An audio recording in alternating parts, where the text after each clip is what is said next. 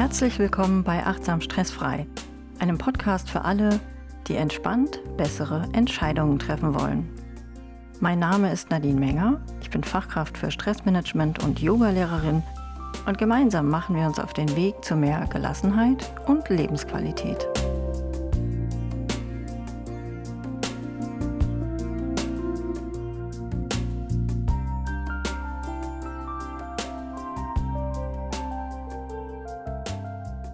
Stell dir vor, du bist bei der Arbeit und plötzlich überkommt es dich aus dem Nichts. Das Gefühl, dass nichts mehr geht. Du kannst einfach nicht mehr. Aber nicht auf so eine Art wie nach einem sportlichen Workout, bei dem du alles gegeben hast, sondern mit dem lähmenden Gefühl, dass dieser Zustand jetzt erstmal länger anhält und dass du keinen blassen Schimmer hast, wie du da wieder rauskommen sollst. So war es 2015 bei mir. Ich musste alles canceln und war für ein halbes Jahr aus dem Verkehr gezogen. Ich arbeitete damals in Teilzeit an der Rezeption eines großen Unternehmens und als Yogalehrerin. Dass ich jemals an einem Burnout erkranken würde, das habe ich mir im Traum nicht vorstellen können, zumal ich die Symptome sogar kannte, da ich in meinen Yogakursen Teilnehmer hatte, die von Burnout betroffen waren.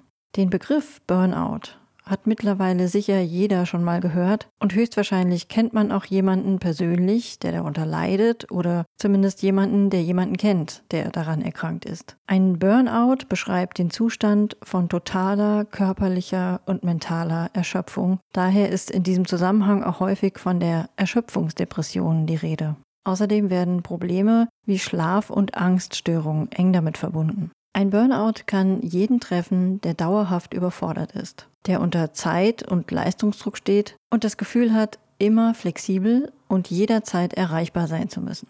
Auch wer unter einem unschönen zwischenmenschlichen Klima am Arbeitsplatz leidet und dessen Arbeit nicht gewürdigt wird, kann in einen Burnout geraten oder wer sehr hohe Erwartungen an sich selbst stellt und einen Hang zum Perfektionismus hat.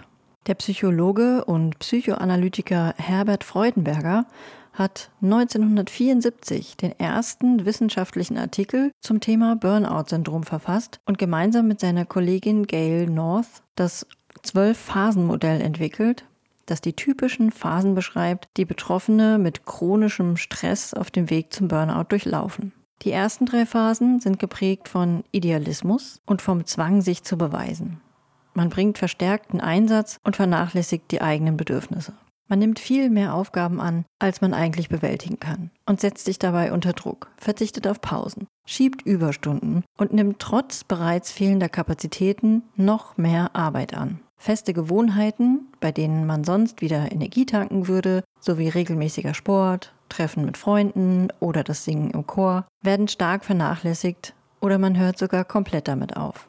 Solche Phasen können immer mal zwischendurch auftreten und müssen nicht zwangsläufig zum Burnout führen, wenn man dazwischen auch immer wieder Phasen für Regeneration und Ausgleich hat. Wenn sie aber über einen längeren Zeitraum andauern oder chronisch werden, dann ist es schon an der Zeit, sich neue Strategien für seine Lebensführung zu überlegen. Da kann Achtsamkeit ein Weg sein, sich über sein aktuelles Denken und Tun bewusst zu werden. Mir helfen Yoga und Achtsamkeit dabei, mich und mein Leben immer wieder zu reflektieren und mir bewusst zu werden, tut mir das gerade gut? Kann ich was verändern?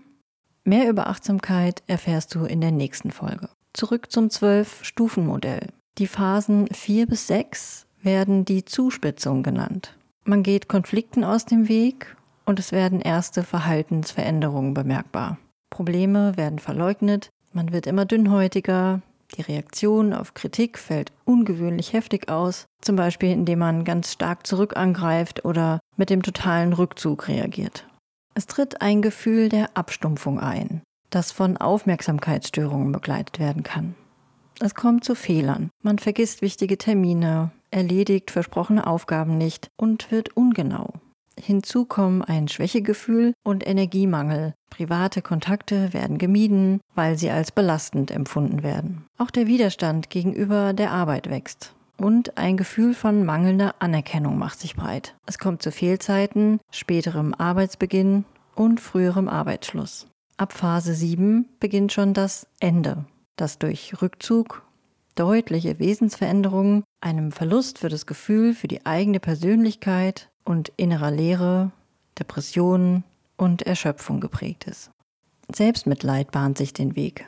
Man fühlt sich einsam und reagiert trotzdem verärgert, wenn sich einem jemand mit guter Absicht zuwendet. Es wird Dienst nach Vorschrift geschoben, die innere Kündigung ist längst erfolgt und das soziale Leben liegt so gut wie brach. Man kann keinen Anteil mehr nehmen und das Gefühl von Entfremdung nimmt überhand. Im weiteren Verlauf kommt es zu Hoffnungslosigkeit. Man will eigentlich nur noch schlafen und spürt eine große existenzielle Verzweiflung. Und die betäubt man dann durch exzessives Verhalten wie Kaufräusche oder Fressattacken. Das Immunsystem wird angegriffen, Herz-Kreislauf-Probleme und Magen-Darm-Erkrankungen können auftreten, genauso wie Panikattacken und die Angst vor Menschen. Die letzte Phase in der Abwärtsspirale des Burnout bezeichnet eine lebensgefährliche geistige, körperliche und emotionale Erschöpfung, die im allerschlimmsten Fall sogar mit einer erhöhten Suizidgefahr einhergeht. Deshalb ist es schon ab der vierten Stufe sinnvoll, sich eine Beratung, zum Beispiel beim Hausarzt, zu holen, da die seelische und körperliche Gesundheit und auch das soziale Leben schon betroffen sind. Sobald man das Gefühl hat, diese innere Leere nimmt zu, sollte man dringend psychotherapeutische Maßnahmen in Erwägung ziehen. Mein Weg führte mich erst zum Hausarzt und dann zur Therapeutin. Ich hatte schon über einige Wochen lang körperliche Symptome, die ich aber nicht ernst genug nahm. Mir war jeden Morgen beim Aufwachen übel und es fühlte sich an, als würde ein riesiger Stein auf meinem Magen liegen, der aber herunterrollte, sobald ich aufstand. Ich funktionierte nur noch und ließ körperliche Symptome wie diese links liegen. Zum Beispiel ein Klingeln im Ohr, das ich immer dann hatte, wenn ich jemandem über einen längeren Zeitraum konzentriert zuhören musste. Das habe ich auch heute noch. Es ist für mich ein deutliches Warnzeichen, dass ich wieder über meine Grenzen gegangen bin. Schlussendlich hat mich eine Blasenentzündung zum Arztbesuch gezwungen und der hat dann auch ziemlich schnell eins und eins zusammengezählt und hat mich mit der Diagnose Burnout bzw. Erschöpfungsdepression und einer Überweisung zur Psychotherapie entlassen. Ein halbes Jahr und einige Therapiestunden später sowie nach der Kündigung des Jobs an der Rezeption konnte ich von mir behaupten, aus dem Größten heraus zu sein. Der Auslöser meines Burnouts war das Mobbing meiner Vorgesetzten, die mir nach und nach immer mehr Aufgaben entzog nachdem ich mich intern für eine Stelle in einer anderen Abteilung beworben hatte. Anscheinend war das ihre Art, mich dafür zu bestrafen. Die Pandemie und auch damit verbundene berufliche Veränderungen, die der Situation damals sehr ähnlich waren, haben für zwei kleinere Flashbacks gesorgt, die ich aber zum Glück recht schnell abfangen konnte. Sie waren auch der Auslöser dafür, dass ich letzten Sommer die Fortbildung zur Fachkraft für Stressmanagement gemacht habe. In Verbindung mit meiner Ausbildung zur Yogalehrerin und mit diesem Podcast will ich damit meinen Beitrag zur Burnout-Prävention leisten. Wie man am Zwölf-Phasen-Modell sehr gut sehen kann, bringt diese Erkrankung einfach sehr viele unschöne Problematiken mit sich. Und da wir in einer Welt leben, die sich gefühlt jeden Tag noch ein bisschen schneller dreht, ist es umso wichtiger, dass wir bewusst und achtsam mit uns und unserer mentalen und körperlichen Gesundheit umgehen. In der Hektik des Alltags und bei all den Anforderungen, die er an uns stellt, kann es sehr schnell passieren, dass wir den Kontakt zu uns selber verlieren und unsere Bedürfnisse überhaupt nicht mehr wahrnehmen. Hier kann Achtsamkeit ein Weg sein, diese Verbindung wiederherzustellen und somit einen Ausstieg aus der Stressspirale zu finden, die geradewegs in Richtung Burnout führt. Was Achtsamkeit ist und wie du sofort mit deiner allerersten Übung auf diesem Weg anfangen kannst, darum geht es in der nächsten Episode. Bis dahin atme einmal tief mit mir durch.